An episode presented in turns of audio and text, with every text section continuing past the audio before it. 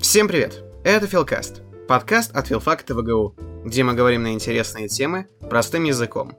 Философия, психология, социология, культура и искусство. И это все здесь и сейчас. Меня зовут Ренч. Я студент, подкастер и дудл-арт-художник. Затарься чаем и приготовь печенье. Сейчас ты узнаешь новую интересную историю из наших уст. Поехали! В первом эпизоде Филкаста мы поговорим об искусстве. Да не об каком искусстве, а о современном. Точнее, о стрит-арте и одном из ярких представителей этого жанра – Бэнкси. Что, вы о нем ни разу не слышали? Так давайте-ка я верну вас в курс дела.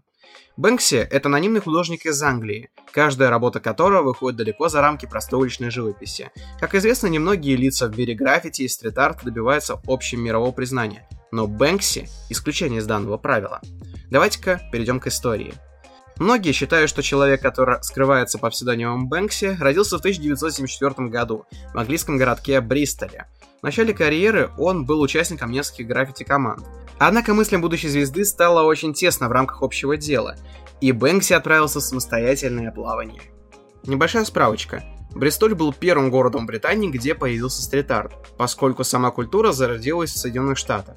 Человеком, который привез этот жанр в Бристоль, то есть уже в Англию, был Роберт Дель Ная, британский музыкант и основатель группы Massive Attack, ну и также известен как граффити-художник 3D. Он сам родом из Бристоля, где родился и сам Бэнкси. К слову, многие даже думают, что это один и тот же человек, и постоянно ведут различные теории насчет его настоящей личности. Но об всяких расследованиях и теориях поговорим чуть позже, а пока вернемся к истории. По данным, в 2000 году Бэнкси переходит на трафаретный стиль нанесения рисунка, так как это позволяет снизить риск встречи с полицией за счет быстрой скорости на исполнение. Как вы понимаете, и, ну и прочим это неудивительно, органы правопорядка не очень жалуют таких творцов, как Бэнкси, 3D и прочих, потому что, как говорится, никто не хочет, чтобы какая-либо стена общественного здания была раскрашена. Но благодаря этому шагу появилась не только уверенность в безопасности, но и неповторимый стиль будущей иконы стрит-арта. Появление на многочисленных уличных выставок, яркий бьющий наповал стиль, который затрагивает социальные темы, в итоге привели к тому, что за кусок стены с рисунком Бэнкси даже именитые звезды готовы выложить крупные суммы. Сейчас любая новая работа Бэнкси, либо очередное предположение его истинной личности становится бурно обсуждаемым событием, как в мире, так и в социальных сетях. Поскольку Бэнкси прославился не сколько своей историей, а сколько своими интересными выходками и своими работами. Я думаю, стоит на этом остановиться как можно подробнее и разобрать самые интересные выходки и творения Бэнкси. Кстати, сам Бэнкси так комментирует свое положение инкогнито. Если вы хотите, чтобы вас услышали, лучше говорите в маске. Его слова, по сути, противоречат привычной картине мира. Ведь в эпоху смартфонов, социальных сетей почти все выставляют свою жизнь на показ. И вот уже быть мастером X в таком мире оказывается лучшим способом привлечь к себе внимание.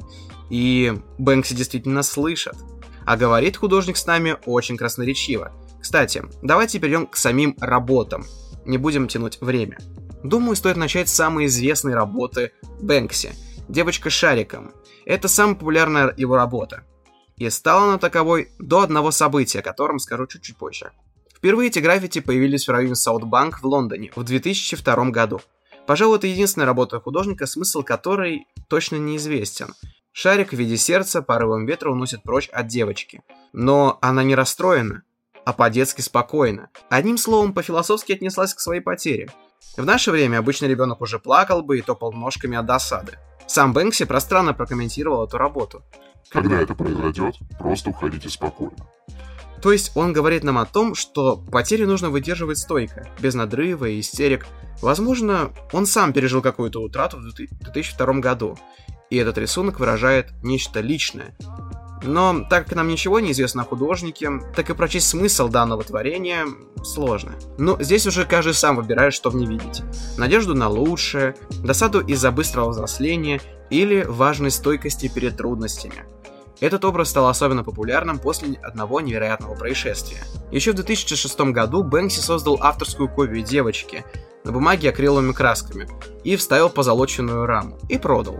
Но в 2018 году эта работа попадает на торги. И, когда молоток опустился в третий раз со словами «И миллион четыреста тысяч три продано», Картина самоуничтожилась. Ну, почти. Две трети бумаги с рисунком разрезал на тонкие полоски, встроенные в раму шредер. Оказалось, то, что 12 лет назад Бэнкси сам ставил его в раму, с тем расчетом, что однажды его картина попадет на торги и останется только нажать на кнопку. Мне кажется, в этом есть какой-то смысл. Ведь наше время нечто материальное крайне обесценивается. Мы запросто выбрасываем вещи, меняем одежду каждый сезон. Пришло время и произведения искусства. Но начал это вовсе не Бэнкси. Еще в 60-х годах художники создали немало картин акриловыми красками. А они недолговечные уже сильно потускнели. Про шлакографию Уорхола я вообще молчу. Музейщики уже не знают, как эти работы сохранить. Это вам не масляные, почти вечные краски. Так что Бэнкси лишь обозначил проблему. Потомки через 500 лет вряд ли смогут увидеть вживую наше искусство. Ведь от него просто ничего не останется. Следующая работа я могу назвать «Потребительский крючок». Эту работу Бэнкси создал также акриловыми красками, как и девочку шариком. На этом рисунке художник сильно иронизирует над сознанием потребителя, над теми, кто чуть ли не с религиозным трепетом относится к распродажам. На этой картине Бэнкси изображает близких Иисуса, которые оплакивают его у креста. Только за место самого Иисуса и креста он помещает табличку с надписью «Распродажа заканчивается сегодня». Черт, Бэнкси, ты нас не жалеешь. Ведь он указывает на самую главную проблему последнего поколения. Люди буквально гонятся за товарами и брендами. Adidas, Nike и прочее, прочее. Ведь те же хайбисты постоянно молятся на бренды и желают купить какую-либо дорогую эксклюзивную коллекционные кроссовки за огромные баснословные деньги. И Бэнкси это понимал. Поэтому, скорее всего, он и создал эту работу, чтобы лишний раз над нами посмеяться. Следующей интересной работой будет граффити под названием «Заметите это под ковер», которую он нарисовал тогда же, в 2006 году, когда и «Потребительский крючок». Это, кстати, одна из самых популярных работ Бэнкси, которая впервые появилась на стене галереи в западном Лондоне. На ней художник обыгрывает следующую метафору. Слишком неудобные проблемы не решаются, а просто как бы прячутся под ковер, потому что обнародование каких-либо проблем влечет за собой последствия. И такую метафору и смысл можно привести сейчас почти к чему угодно. К правительству и политике, к искусству и культуре, к экономике и ко многому-многому чему еще.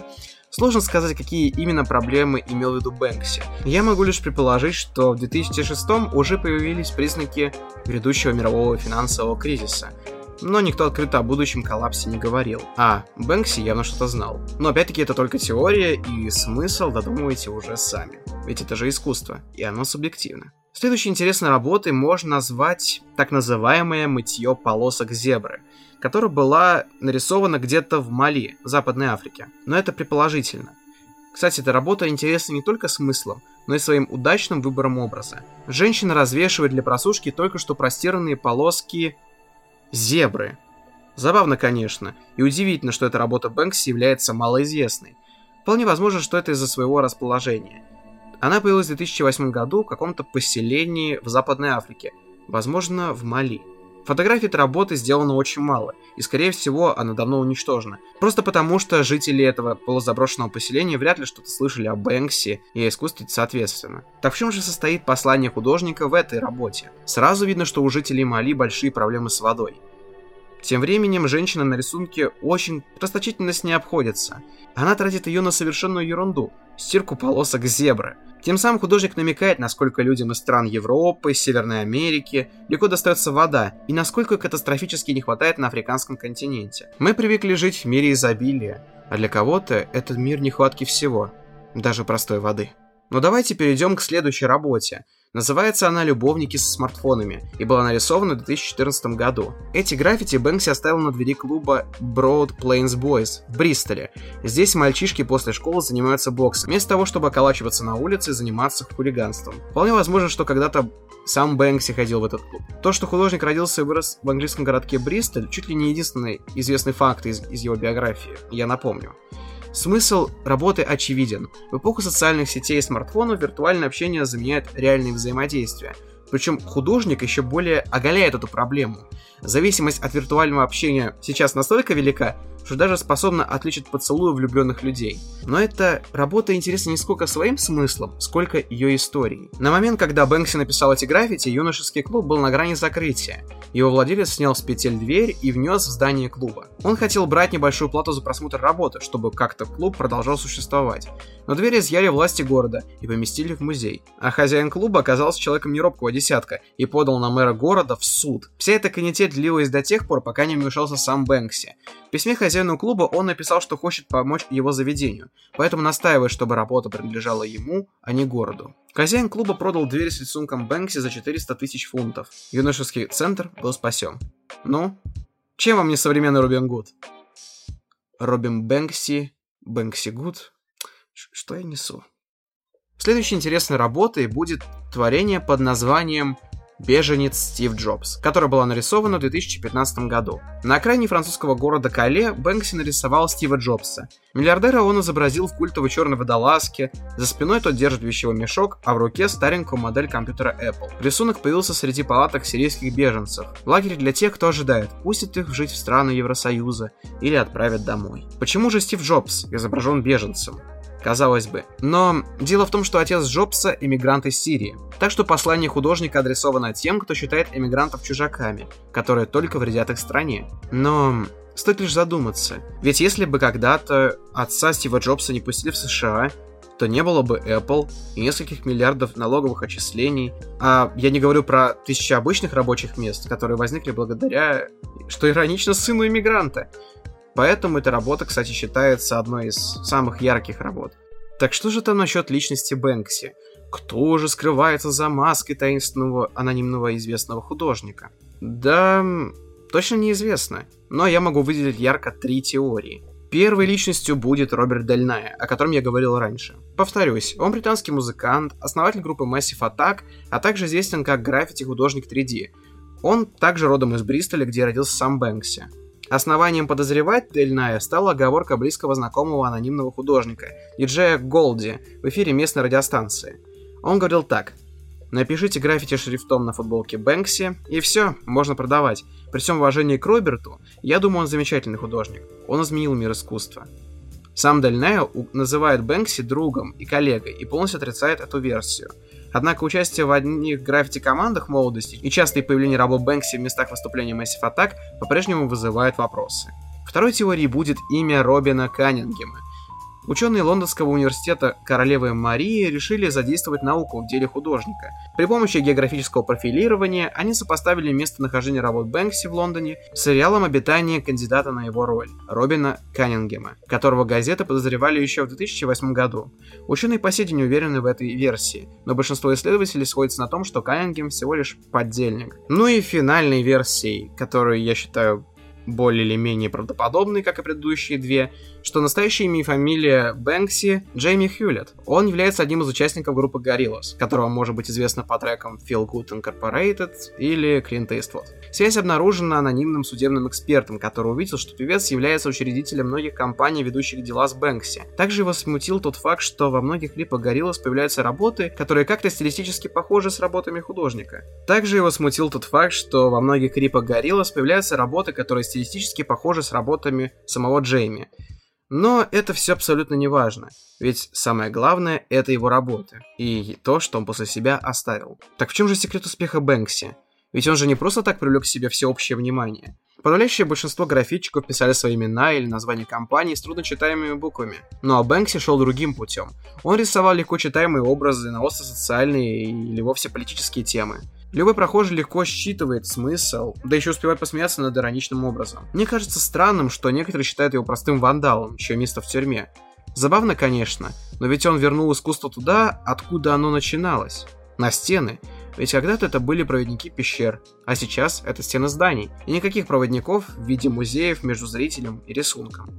Сам Бэнкси считает, что проще выпустить прощение, чем разрешение. Ведь когда создает он свои работы, он не спрашивает разрешения. Но я считаю, что и прощение ему тоже не нужно простить. Ведь он делает мир лучше.